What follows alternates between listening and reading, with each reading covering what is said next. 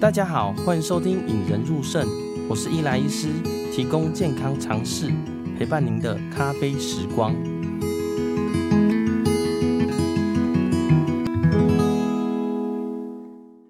那最近呢，其实，在开车在回家路上，就是很冷嘛，然后可以看到路上的火锅店其实大排长龙。那大家会觉得，哎，火锅店最近人越来越多。其实我们门诊呢，最近来看病的也特别多。看什么病呢？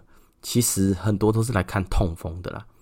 那其实临床经验来说，哈，就是平常呃，大概有两个季节会特别有痛风的人跑来看，一个就是冬天呐，哦，冬天大部分就是很多人爱吃火锅嘛，但吃火锅都会配很多料，那这些料呢，有些是踩地雷的啦，大概有十个痛风，大概四个有吃火锅啦。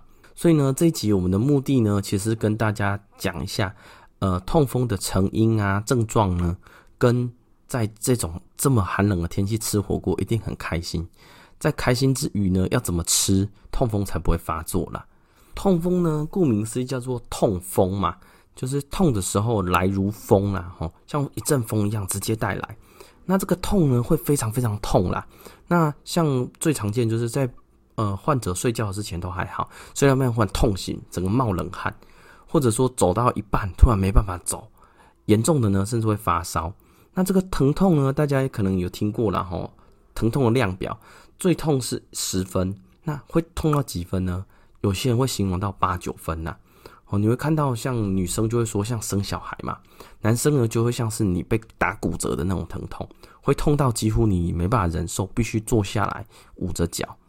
那它的症状呢，主要是什么呢？就是局部发炎呐，吼，就是在我们的关节，大部分会是脚的关节啦，脚的大拇指的第一近端指节。哦，大家知道脚的大拇指有两个指节嘛，吼，近端跟远端，那就是近端的指节会红热肿痛，会很肿啊，吼。那大约大概五十趴在大拇指的近端指节，但是也可以在脚踝呀、膝盖跟手肘啦。其实痛风发作的地方会非常多啦，吼。那大家会说痛风到底是为什么会痛风？哈，其实大家都有听过了哈，普林或嘌呤吃太多。那它究竟的成因到底是什么呢？其实痛风呢，就是我们的关节腔哈，关节会有关节液嘛，关节液里面的液体的尿酸浓度忽然升高，突然升高的情况之下，就会引起发炎啦。那呃，像这种我们要怎么解析呢？呃，国中物理老师就告诉我们了哈。浓度升高的原因有两种，一种就是水突然变少，好，关节液的水突然变少；第二个是我们血中或者关节液的尿酸值突然升高。好，那我们这样子来解析啦，哈，水分变少会怎么样？哦，水分变少这个很好理解啦。例如说，我就是喝的很少，水喝的最近喝的很少，尿酸值高，那就痛风发作。那某些利尿剂也会造成尿酸偏高。那当然还有一些什么喝酒、喝喝咖啡啊、利尿啊，水分急剧减少，这个都可能造成痛风发作了。那另外一个原因呢，是尿酸的值突然升高。哪时候会尿酸值升高呢？第一个，体内分泌太多了。然后，例如，呃，你有一些液态肿瘤，我们在治疗你液态肿瘤的时候，让你的肿瘤整个大片坏死，或者说是你。身体的组织或肌肉或脏器被外力撞击的时候，大量细胞死亡以后呢，会分泌很大的尿酸出来。好，这时候我们身体就会出现高尿酸，有可能会痛风发作。那第二个呢，从吃的方面，我们算是有八十趴是身体来的，但是有二十趴还是从外面来的啦。那从外面来的，我们大部分都会跟病人讲，呃，哪些一定要分开的啦。哈，第一个呢是海鲜类。呃，内脏类、肉类、杂粮类，还有饮料，尤其是包含果果糖的饮料了哦。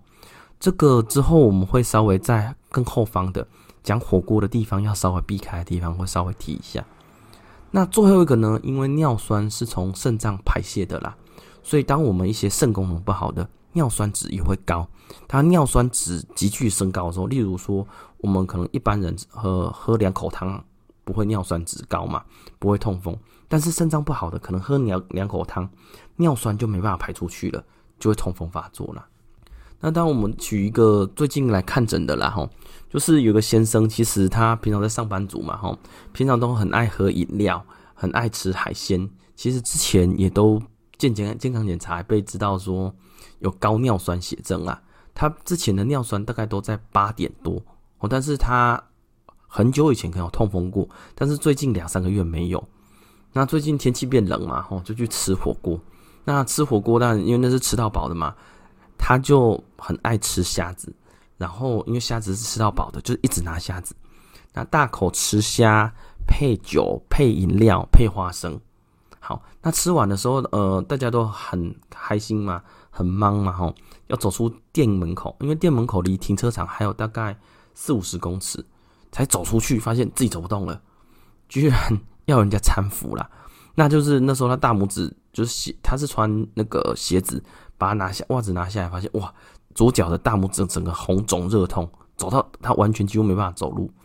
后来是朋友呢载他来到医院啦，那载到医院就一看就哇，这个是左脚的大拇指近端指节红热肿痛，抽血哇，尿酸值高达十点二啦，哦，正常我们大概男性要在七以下，女性要在六点五下，十点二就是确诊是痛风发作了。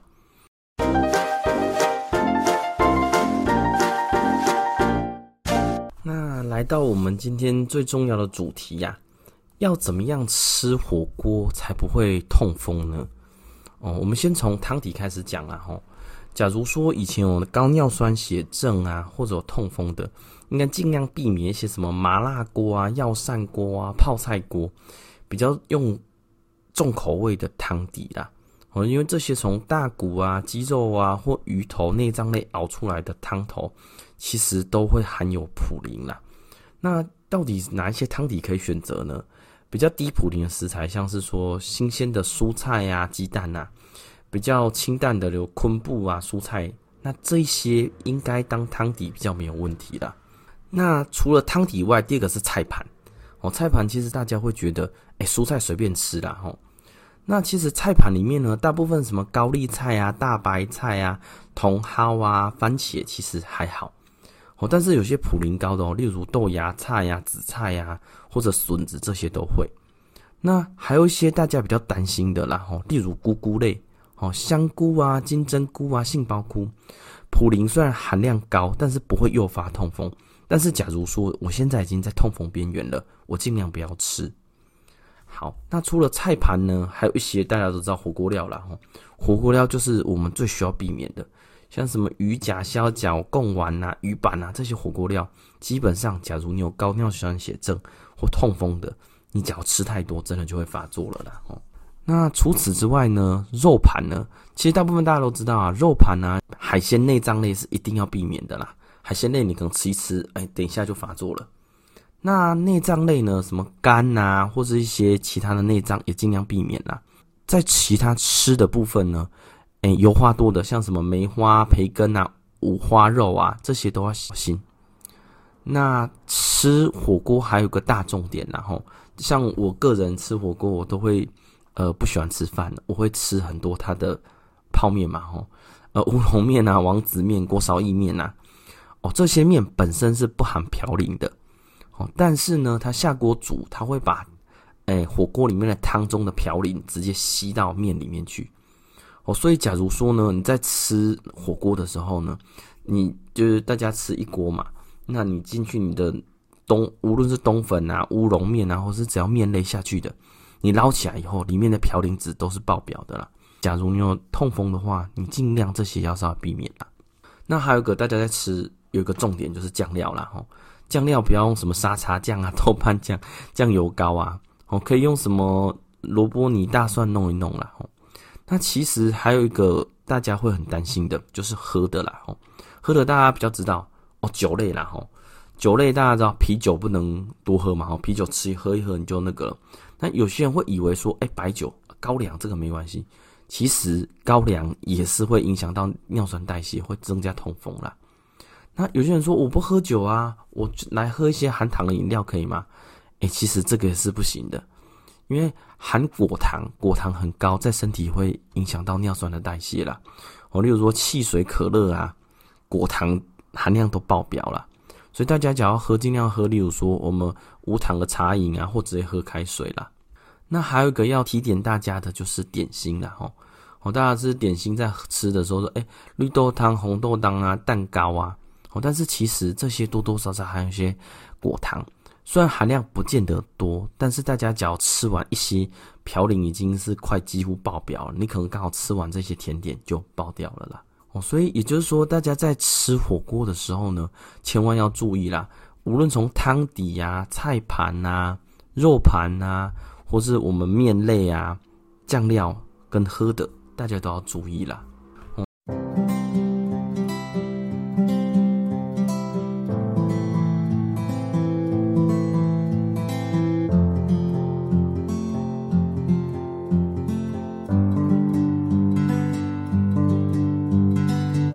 治疗呢，简单是分成两种，一种叫做急性发作时的治疗，第二种叫做长期保养降低尿酸的治疗。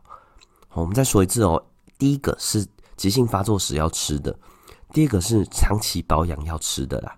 好，那我们先从第一种说起啦。急性发作时的治疗呢，那痛风大家都知道是一个发炎现象啦。这时候一个发炎现象呢，它的原因主要是因为关节腔里面的尿酸值突然增高或降低，导致尿酸结晶暴露在我们白血球上面引起的发炎的现象啦。吼，所以这时候呢，痛风发作的时候需要用到就抗发炎的药物。它常用的抗发炎药物其实有三种啦，呃，第一类型是非类固醇类的止痛药，就是我们简称 NSAID 啊，其实在我们临床上非常非常常用啊。感冒啊、喉咙痛啊、肌肉酸痛啊，有时候都会吃 NSAID。那第二类的叫做秋水仙素哦，秋水仙素的部分它可以抑制我们痛风直接发炎。第三类呢，再更严重一点点，就会加上类固醇了。哦，假如大家有痛风过，就知道哦，那个脚非常非常痛，痛到不能走路啊。这时候不能让它只有发炎，要赶快降下来。所以这时候我们三类的药物会酌量使用了。那这有两个要注意了哈。第一个是痛风发作的药物呢，是发作时才吃。也就是说，假如你没有痛风发作，这三类的药物，NSAID、秋水仙素跟类固醇，不建议长期吃啦。长期吃像秋水仙素或 NSAID 都会伤到肾脏啦。那第二点呢，是 NSAID 在有肾脏病或者有胃溃疡、十二指肠溃疡的病人使用上要十分小心啦。我们临床上常有碰到说，吃 NSAID 造成急性肾衰竭。或者是吃 NSAID 出现胃出血的病人呐、就是说痛风发作这三类的药物是标准治疗，但是其中两类的药物在使用上，呃，肾脏不好或胃溃疡的时候要小心，那也不建议长期使用了。好，这是第一类痛风发作时的治疗了。那第二类呢是呃长期降尿酸的治疗。那第一件事要跟大家声明的就是预防重于治疗了。首先要避开我们上集说的地雷食物，尤其是吃火锅的这些地雷食物。那其实，假如尿酸偏高呢，不见得每个都要治疗了。但是以按照我们的治疗指引来说呢，呃，你有高尿酸血症了，就是男性大于七 millimeter deciliter，女性大于六点五 milligram deciliter 的病人，加上高风险群呢，就是说，假如你家里有中风啊、尿酸结石啊，呃。或者肾脏你本身就不好，或酗酒，或长期使用利尿剂，甚至你有三高的患者呢，加上高尿酸，一般我们在治疗指引上呢，会建议你还是要降下来。就我们肾脏科所言呢，长期高尿酸呢，会造成你的肾脏下降的幅度越来越快，所以一般呢，假如是有症状的高尿酸血症，我们肾脏科的观点还是希望把它降下来啦。那降尿酸的药物其实有分种很多种啦，好，主要有三种。那我们把它用按照先后顺序出现的先后顺序来分成第一代、第二代跟第三代。好，基本上这三代的药物其实都不是呃同一种药物，而是不同种药物了。哈。那降尿酸的药物其实有两种啦，第一种叫做呃减少尿酸生成嘛，第二种是促进它的排出。那尿酸大家上一集有介绍过。其实主要是从肾脏排泄嘛。好，我们先说第一代的降尿酸药物 allopurinol 是减少尿酸生成了。呃，因为这一类的药物非常非常容易引起过敏啦，而且过敏会引起一个叫 Stevens-Johnson syndrome 啦，是一个非常严重脱皮，而且像全身烧伤的一个疾病。我个人是非常少使用啦。而第二代的药物呢，因为英文学名开头是 B E N Z，就是 Benz 啦，所以我们戏称都是宾士嘛，吼。呃，这个药物的作用是增加肾脏排出尿酸呐，那听起来很不错啦，诶，不错，我们制造尿酸就把它排掉，但是在我们肾脏科会比较尴尬，因为你尿酸在尿中的浓度增加，会增加尿酸结石的机会啦。第三代的降尿酸药物呢，就是减少尿酸生成啦，是专门用在肾功能不好，或者是有肾结石，或者是它就有长期的痛风结石的病人身上了。那吃这些降尿酸的药物还有个大重点呐，就是现在假如是痛风发作期，那你假如没有吃过降尿酸药物，不建议这个时候开始吃。那原因呢，大概我们可以理解很简单啦吼，呃，尿酸沉淀的过程像化学的溶解反应啊，哦，就是你把一颗糖溶在水里面嘛，糖的浓度到达在顶点的时候，糖就无法再分解，这时候我们的糖就会积在底下嘛。好。那这个时候呢，假如你把糖移走的时候，哎，这个糖就会再次溶解，引起免疫反应啦。好，假如带入尿酸的状况，就是尿酸结晶本来就一大块一个大块沉在我们关节腔中。假如我们尿酸的吃降尿酸药物突然间往下掉，有一些尿酸结晶就会崩塌了，甚至变成好几块。那尿酸的表面积一旦增加，被白血球攻击引起发炎的机会也会增加啦。所以这时候呢，常规的做法是。呃，痛风发作的时候，不要随意的吃降尿酸的药物。那也就是说，假如说你有吃，你已经平常在服用降尿酸药物，你有痛风发作的，你应该要继续吃啦。让我们培养胜利思维，拥有幸福人生。